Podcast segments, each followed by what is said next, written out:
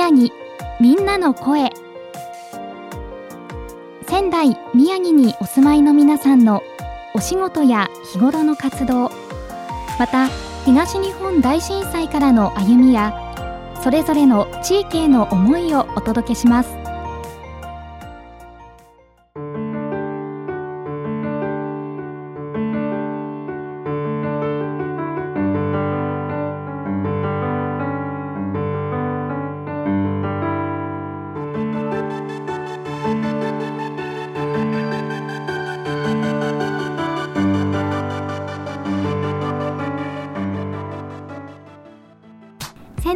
仙台宮城みんなの声今日は素敵な2人のゲストをお招きしております、えーお名前を教えていただけますか？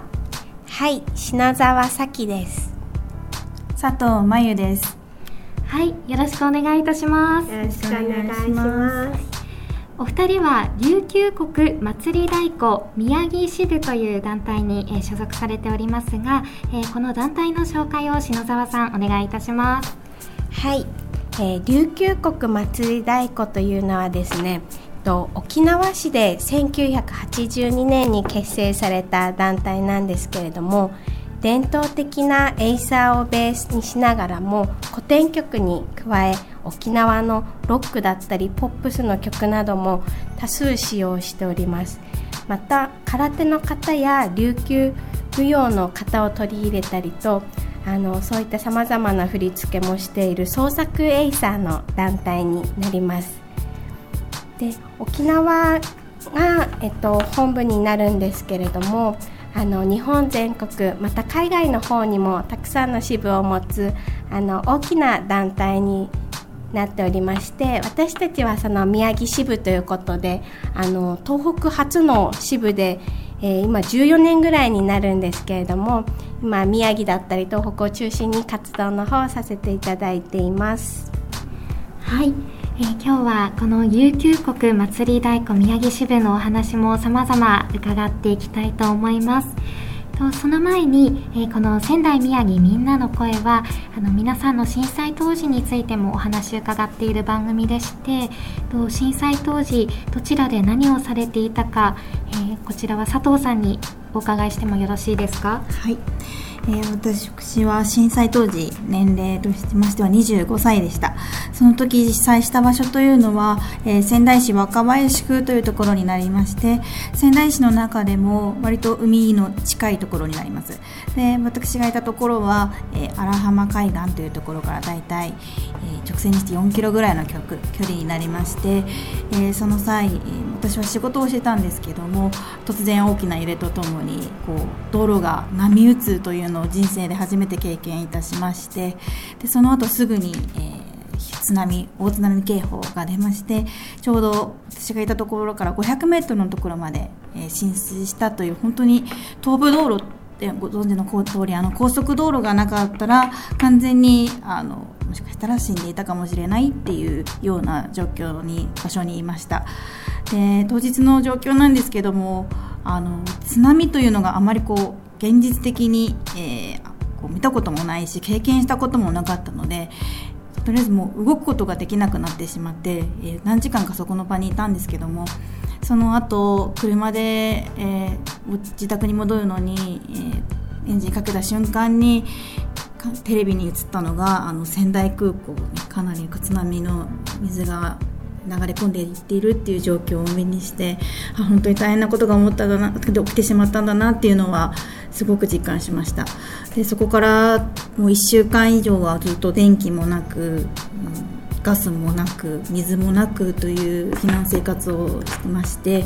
ーまあ、食べ物もあまりもなくて毎日こうどこに買い出しに行こうというような本当に非現実的な1ヶ月ぐらいですかねその実感を過ごさせていただいていた状況ですねでその中でも、まあ、家族と連絡が取れなかったりですとかあの毎日何人の方の遺体が上がったですとかあと周りにも亡くなった方はいるんですけども、まあ、そういった状況でとても大変な、えー日々でした。はいはい、ありがとうございます。本当にはい当時大変な思いされたと思うんですけれども、今振り返って改めて感じることでしたり教訓にしていることなどは何かございますか？はい。まあ、今はもうそんなにこう余震っていうものもなくなってきていてあまりこう地震の怖さっていうのが記憶が薄れてきてしまったりとかあとはまた今小学生小さい子さんとかも震災自体を経験していない子どもが増えてきてしまっているのでやはりあの経験は忘れてはいけないことだしあれがあったからこそ今度例えば大きいあの地震が来た時にどうやって逃げようとか逃げないとかと高く高く逃げないと津波が来るんだよっていうのを子どもたちに教えてあげないとまた同じことが起きてしまうので本当に後世に伝えられるようなあの語り継いでいかなくてはいけないなと思っています。ありがとうございます、はい、今当時のご状況そして今感じている思いについてもお話伺いましたが改めて震災当時から12年が、えー、経ちましてこの12年の中でこの琉球国祭り太鼓宮城支部としての団体としての歩みもあったと思うんですけれどもこちらを、えー、篠沢さんお伺いしてもよろしいですか？はいと、震災後だったんですけれども、えー、私はまあ震災の時っていうのはこの団体にはまだ所属はしていなかったんですけれども当時のあの支部長やメンバーの方にもあのよく震災の頃のお話は聞いておりました。であの当時琉球国祭り太鼓っていうのはあのその震災があった被災地だったりとかあとはあの仮設住宅さんの方にあの慰問の慰問演舞という形でちょっとこう演舞をさせていただいてたということがありました。でそれっていうのは本当に宮城のメンバーだけではなくてあの当時沖縄だったり関西関東の方だったりとかさまざまな地域からあの祭り太鼓の仲間が集まって東北に何か東北で何かできないかっていうことで皆さんに何かこう元気を与えられることっていうのであのそういった慰問という形で演舞をしていたと聞いています。でただやはり当時もすごくその被災地で演舞をするっていうことにはやはり迷いや葛藤もすごく大きかったっていうこともあのあったようなんですけれどもやはり実際にあの被災地の方々とあの交流をしたりとかあの演舞を続けていくうちにやっぱりすごくこう感謝されたりとか生きててよかったよ元気もらえたよっていうことを声かけられることも多かったということで実はこの活動っていうのがあのこの慰問の演舞をきっかけにずっといまだにあの祭り太鼓のあの竹のメンバーが宮城東北に集まって演舞をするっていう活動が未だに続いております。であのその際には普段のイベント以上にあの地域の方々との交流の時間を大切にしていて本当に震災当時から私たち祭り太鼓のことを応援してくれてるあのお客様もいたりとかあの関東の方からもあの当時からこの12年間こうずっとあの東北に演舞をしに続けしに来続けてくれてるメンバーもいたりとかしてあの年に2回ぐらいなんですけれども閖上げだったりとかあのそうあとは福島だったりでも演舞の方してるんですけれどもそういう形であの今は東北を盛り上げるためにそして沖縄と東北をなんかこうつなげようって沖縄であの沖縄を広げていこうっていう形であの演舞の方を続けております。はい、その震災をきっかけに復興の意味でしたり慰問っていうところからさらに今も輪が広がっているということでこの琉球国祭り太鼓宮城支部についても、えー、このままもう少しお伺いしていきたいんですけれども篠沢さんはこちらの宮城支部の支部長をされているということで、はい、現在メンバーはどれぐらいいらっしゃいますか？今宮城のメンバーであの一応中心になって活動をしているのは7名ほどになります。はいでその中で、えーと、支部長をされているということですが始められたのはいつ頃のお話でしたか？はい、えっと、私は今で4年ぐらいになるんですけれどもときっかけとしては実はあの自分の子どもの幼稚園にあのイベントの一環で琉球国祭り太鼓がエイサーをあの店に来てくれましてでその時にあのメンバーの方々の迫力だったりとか本当にこの祭り太鼓の魅力に心を打たれまして。そこであのちょっとメンバーの方とお話ししてるうちにちょっと体験でもやってみないかということでちょっと一歩を踏み出したのがきっかけで今ではすっかりハマってはい楽しく活動させてもらってます。そうだったんですね。はい。ではあの佐藤さんにも始めたきっかけについてお伺いしてもよろしいですか？はい。えっ、と私は家業で、えー、まあキッチンカーというイベント業でいろんなところにさまざまなところイベントにあの飲食としてキッチンカーやテントなどで出店させていただいてるんですけどもその出店したイベントであのその時ちょうどたまたま本当に陸国祭り大根の宮城支部が演舞をしに来ていてもともと沖縄が大好きでもうそのイベントはその陸国祭り大根が楽しみで出店していたっていうのもあってでも仕事を一回止めて見ましたところすごくかっこよくてこれはもうやりたいと思ってすぐ見学に行きましてその日のうちにあの入部を決めました。はい、そうですか、はい、お二人とももう見た時にその魅力に取りつかれてしまってて、そうなんですね。はい、ありがとうございます。この活動取り組みをされている中で、あの大切にされている思いや心がけていることは、えー、篠沢さん何かございますか？はい、そうですね。やはりあの私たちの団体っていうのはあなんか宮城支部としては人数はまだちょっと少なかったりもするんですけどあの今団体としては本当に40年ぐらいの歴史を持っていてあの当時もちろん結成から始めてくださった方だったりとかこうして演舞を演舞や支部をこう守ってきてくれたあの過去の方々もいるものなのでやっぱりこう伝統も守りながら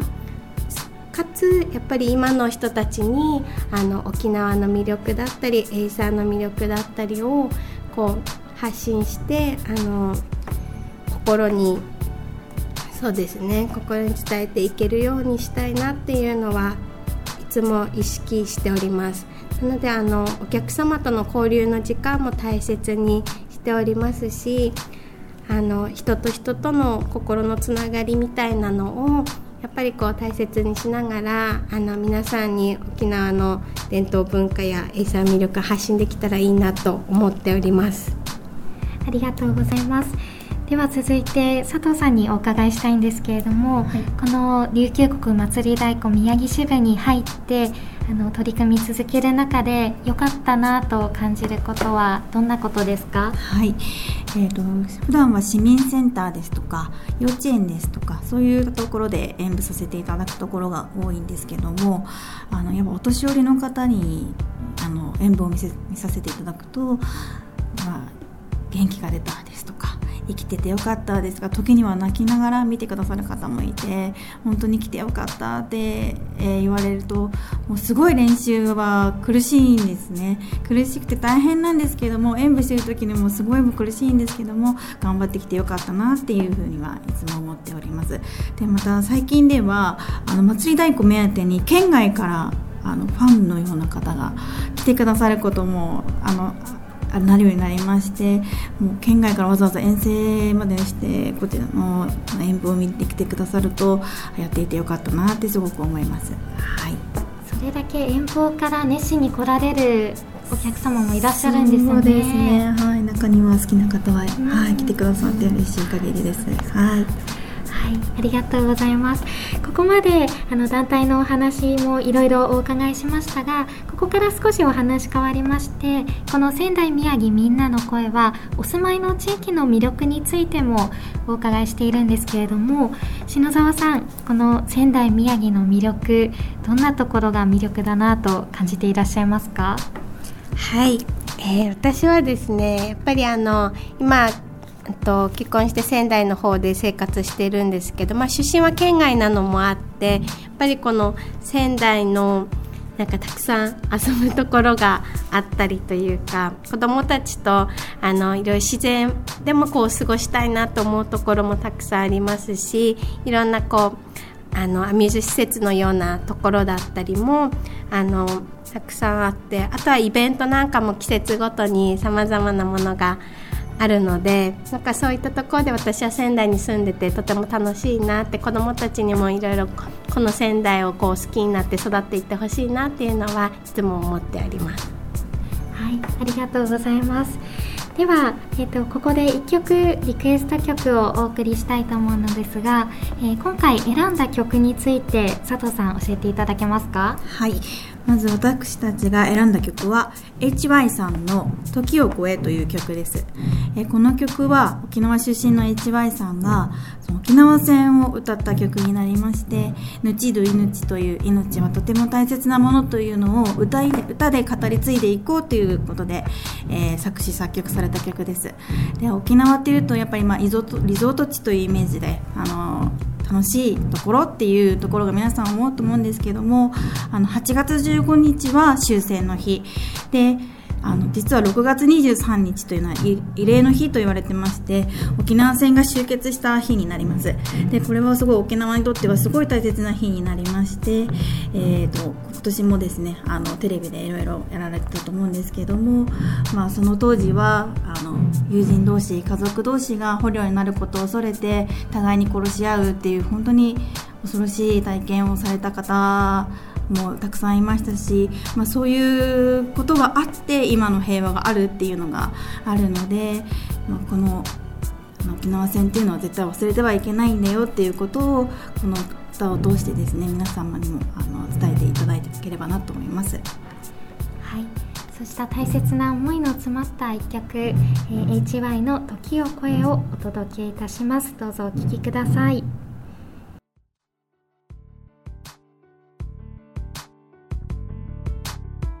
さてここまで琉球国祭り太鼓宮城支部支部長の篠澤咲さんそして佐藤真由さんにお話を伺っております。篠沢さん佐藤さん今後これから頑張っていきたいことをそれぞれ教えていただけますか？では佐藤さんからお願いいたします。はい。これから頑張っていきたいことはもちろんあのイベントに出て祭り太鼓のことを知ってもらうっていうのもやはり一番でことなんですけどもその前にまずメンバーを増やしてどんどん増やしていきたいっていうのを頑張っていきたいんですね。でもっと組織的にも大きくしてあの大きなイベントにも対応できるようなあの団体になっていけたらなと思っております。で今宮城支部は女性メンバーしかいないのでぜひ男性のメンバーにも入っていただきましてもっと活気のある団体になれたらなっていうのを思ってます。はいありがとうございます。ちなみにメンバーはあの年齢の制限でしたり何かあの条件みたいなのはあるんでしょうか？ないです。あの体力のある方お待ちしております。体力のある方ならどなたでも、はい、そうですね。はい、はい、ありがとうございます、はい、では篠沢さんはいかがですか？はい。そうですね。まああのメンバー募集の話もあったんですけれどもやっぱりそこは私たちの支部でもすごく一個大きな課題となっていますであの松井大会の県外の他の関東の方だったりとかまた関西の方とかすごくこうあのメンバーが多い支部もたくさんあったりはするんですけどどうしてもまだまだ東北っていうのがちょっとこう、まあ、知名度としてもまだまだなのかなっていうのも正直なところだったのでやはりこう私たちが少しこう活動の方もっともっと盛り上げてあの多くの方にあの沖縄の魅力とともに祭り太鼓エイサーの魅力っていうのをあのたくさんお伝えしていけたらいいなと思っています。でそのためにもやっぱり自分たちの演舞の質の向上だったりとかもあの大きな課題なのであの日々の練習だったりとかイベントなどであのしっかりと技術の方も磨きながらあの一緒にエイサーやりたいなっていう仲間をあの増やしていけたらいいなと思っています。はい、ありがとうございます。ちなみに今回の放送を聞いてその琉球国祭り太鼓に興味を持った方もいらっしゃると思うんですけれどもお問い合わせ先でしたり SNS などの情報がありましたら教えていただけますか？はい、えっと、私たちインスタグラムだったりとかフェイスブックの方もあの開設しておりますのでそちらであのダイレクトメールなどであのご連絡いただいてもいいですしまあそっちにあのイベントのあの告知だったりとかも載せておりますのでぜひイベントに一度足を運んでいただいて実際にあの私たちの演舞を見ていただいてあのそこで声かけていただいたりとかでも全然構いませんのであのぜひたくさんのお問い合わせお待ちしております。はいさんの方に本当に広まっていくといいですね。はい、ありがとうございます。ということで、えー、今回は琉球国祭り太鼓宮城支部支部長の篠沢咲さん、そして佐藤真由さんにお話をお伺いしました。今日はどうもありがとうございました。ありがとうございました。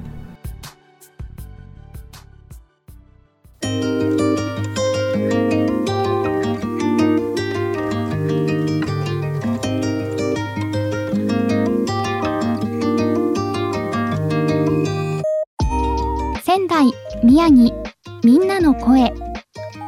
ラジオ3のホームページやツイッターからもアーカイブをお楽しみいただけます